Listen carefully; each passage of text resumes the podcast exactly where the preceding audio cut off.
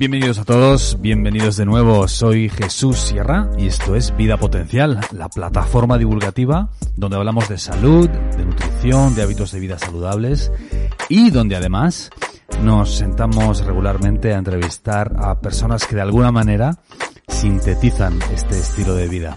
Estamos de celebración porque finalmente hemos terminado de preparar y ya hemos lanzado nuestro programa de pérdida de peso basado en la dieta cetogénica flexible. Es un programa de 8 semanas, 60 días, donde te ayudamos a hacer una transición hacia un estilo de vida cetogénico. Si quieres saber más, tienes toda la información en vidapotencial.com o te dejo también los enlaces por aquí en las plataformas de audio, en cualquiera de ellas que nos estés escuchando en Spotify, en Apple Podcast o en eBooks. Sin más, os dejo con el audio de esta semana. Un abrazo a todos y hasta la próxima. Chao. El abordaje habitual ante una intolerancia alimentaria es evitar el alimento al que se es intolerante y nada más.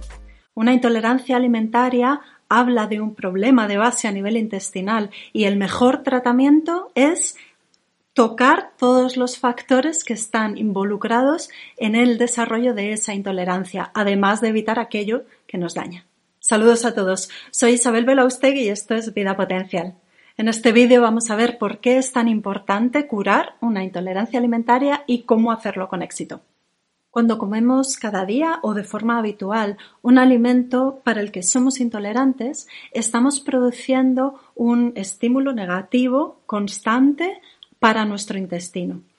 Esa sustancia, ese alimento que no toleramos correctamente, está provocando un daño, una erosión o incluso un debilitamiento en la unión de las células intestinales. Y esto lo que produce es una inflamación a nivel intestinal que provoca una pérdida de células o la apertura de huecos por esas uniones débiles y se origina lo que se denomina un intestino hiperpermeable, que para entenderlo fácilmente podemos visualizarlo como un colador en el que los agujeros son demasiado grandes. Al ocurrir esto, esa barrera, esa empalizada, ese tapizado que son las células intestinales, no actúa como una barrera selectiva que deja pasar los alimentos digeridos, los micronutrientes, las sustancias que necesitamos, sino que además de eso permite el paso de sustancias de mayor tamaño, llamadas macromoléculas, que actúan como estímulos para nuestro sistema inmune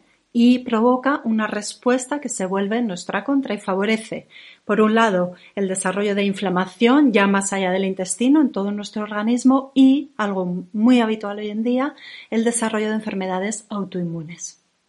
La salud de nuestro intestino es el eje de la salud de todo nuestro organismo. Y por esto es tan importante corregir las intolerancias alimentarias, porque van más allá de un déficit de nutrientes o de unas molestias a nivel intestinal, de hinchazón, dolor, gases. Va mucho más allá, arrastra consigo nuestra salud, nuestro bienestar y nuestra calidad de vida. Lo primero que tenemos que hacer ante una intolerancia alimentaria o su sospecha es detectar cuál es el alimento que nos está perjudicando. Para esto, lo mejor es hacer una dieta de exclusión, que consiste en evitar el alimento que sospechamos que nos está haciendo daño durante 15 días y valorar cómo nos sentimos, si seguimos igual o si hemos mejorado de esos síntomas, sobre todo digestivos. Si notamos una mejoría, volvemos a probar a incorporar ese alimento en nuestra dieta y valoramos cómo nos estamos sintiendo. Si después de haber estado bien tras 15 días de exclusión de ese alimento volvemos a sentirnos mal, es muy probable que ese sea el culpable. Si no, si no hay ninguna alteración, podemos descartarlo y pasar al siguiente candidato de nuestra lista de sospecha. Se pueden hacer también test, eh, pruebas en sangre para valorar cómo responde nuestro sistema inmune ante determinados alimentos. Y eso también nos va a dar una prueba o una aproximación hacia cuál es el alimento que nos está perjudicando. Estas pruebas pueden variar y eso se debe a que nosotros mismos vamos cambiando. Si mejora nuestro estado digestivo, si se recupera la integridad de todo ese tapizado que es la mucosa intestinal, entonces pasarán menos moléculas grandes a la sangre que estimulen al sistema inmune y provocarán una menor reactividad en esas pruebas que hagamos en sangre. Por eso, estas pruebas pueden, eh, con el paso del tiempo, determinar que tenemos menos intolerancias alimentarias porque hemos corregido el problema a nivel intestinal o porque nuestro sistema inmune se ha hecho más tolerante ante ellos. Eliminando de nuestra dieta ese alimento que no toleramos, ya podemos decir que hemos corregido esa intolerancia alimentaria y podemos quedarnos tranquilos o no. Porque lo importante es entender que una intolerancia alimentaria está hablando de un problema interno que hay que corregir, porque es una pieza de ese dominó de nuestra salud que cuando cae arrastra a las demás hay otros pasos que podemos dar en el camino de recuperar toda nuestra integridad y quedarnos por fin libres de intolerancias alimentarias. Uno muy importante es favorecer el proceso digestivo. ¿Cómo? Estimulando la secreción de jugos gástricos y ácido clorhídrico para que nuestro estómago y después en los primeros tramos del intestino se haga una buena digestión, una buena trituración de los alimentos y así luego a nivel intestinal los podamos absorber mejor. Cuando llegan alimentos bien digeridos al intestino hay menos probabilidad de que estos nos dañen. Podemos también incluir alimentos o suplementos que tengan propiedades digestivas porque contengan enzimas.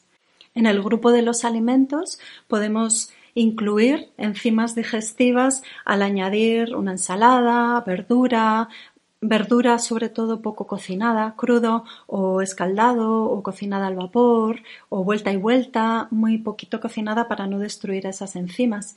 Y también cuando incluimos alimentos fermentados. Y a nivel de la suplementación podemos encontrar suplementos específicos con enzimas digestivas. Cuando utilizamos las enzimas junto con el alimento favorecemos la buena digestión de los alimentos. Pero se pueden tomar también los suplementos de enzimas digestivas en ayunas, por ejemplo por la noche, cuando ya han pasado unas horas de la cena antes de irnos a dormir y entonces vamos a reforzar su efecto antiinflamatorio. Muy interesante cuando hay una inflamación generalizada o cuando hay una inflamación del intestino para poder curar, cicatrizar esas microheridas que nos están perjudicando tanto desde el interior. En este sentido también es muy importante evitar los alimentos inflamatorios para nuestro intestino.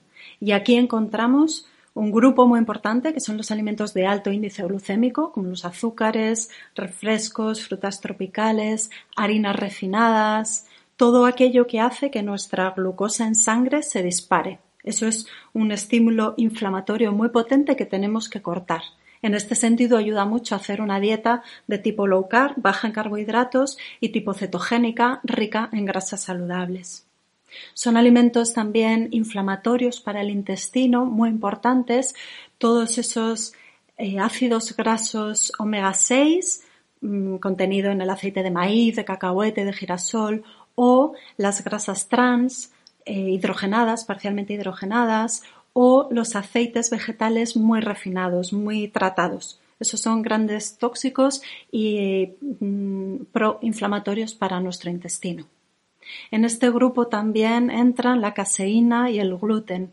Por eso, dos alimentos estrella a eliminar cuando hay problemas de intolerancia alimentaria, más allá de que estos directamente estén causando la intolerancia alimentaria, son el trigo y la leche y derivados lácteos por ese estímulo inflamatorio, ese daño inflamatorio en nuestras células intestinales. También son inflamatorios para nuestro tubo digestivo aditivos como el edulcorante aspartamo o el potenciador del sabor glutamato monosódico. Con todos estos pasos vamos a dejar de agredir a nuestro tubo digestivo, vamos a dejar de dañar a nuestras células. ¿Qué podemos hacer como siguiente paso para ayudar a reparar todo ese daño y recuperar la salud total del tubo digestivo? Aparte, por supuesto, de hacer una dieta saludable, natural, variada, de la zona, podemos aportar suplementos de vitaminas, minerales y ácidos grasos esenciales que ayudan a la célula intestinal a renacer, a cicatrizar, a recuperarse es muy útil el aporte de suplementos de vitaminas, minerales y algunos otros elementos que, por un lado, ayudan a controlar, a mantener apaciguada la inflamación para que sirva para curar, pero no para hacer más daño. Y aquí tenemos, por ejemplo, el magnesio, el zinc o las vitaminas del grupo B y sirven, son de gran utilidad los suplementos de ácidos grasos esenciales omega 3 y de vitamina D para ayudar a regenerarse a la célula intestinal para que vuelva a crecer, a, cubrir todo ese tapizado que es el revestimiento del tubo digestivo, la mucosa intestinal. Y en la recuperación de la salud global del tubo digestivo no podemos olvidarnos de los amiguitos de la microbiota, toda esa flora intestinal que vive con y por y para nosotros. En esto es muy útil y es muy necesario en estos casos incluir, aparte de los alimentos, los suplementos ricos en pre y probióticos que ayudan a nutrir a estas bacterias, a todas estas colonias bacterianas y que aportan también colonias bacterianas saludables para tener un buen equilibrio de la microbiota interna. Hemos visto primero cómo detectar el problema, segundo cómo parar el daño y tercero, cómo recuperar la salud del tubo digestivo. Tened en cuenta que esto se tiene que apoyar en una base de alimentación y estilo de vida saludables, porque todos estos factores, lo que comemos, lo que bebemos a diario, el ejercicio físico, el descanso, la gestión del estrés, la exposición a toxinas, etcétera, etcétera, influyen directamente en nuestra salud intestinal y con ello en la salud de todo el organismo y en nuestra calidad de vida. En nuestra página web vidapotencial.com tenéis un montón de contenido que os va a ayudar a tomar las mejores decisiones en vuestro día a día para tener la mejor salud, el mejor bienestar a todos los niveles, físico, mental y emocional. Os dejo el enlace en la descripción del vídeo y el primer comentario. Muchas gracias por estar ahí, cuidaos mucho, saludos a todos, hasta la próxima. Estamos de celebración porque finalmente hemos terminado de preparar y ya hemos lanzado nuestro programa de pérdida de peso basado en la dieta cetogénica flexible. Es un programa de 8 semanas, 60 días, donde te ayudamos a hacer una transición hacia un estilo de vida cetogénico. Si quieres saber más, tienes toda la información en vidapotencial.com o te dejo también los enlaces por aquí en las plataformas de audio, en cualquiera de ellas que nos estés escuchando en Spotify, en Apple Podcast o en eBooks. Un abrazo a todos y hasta la próxima. Chao.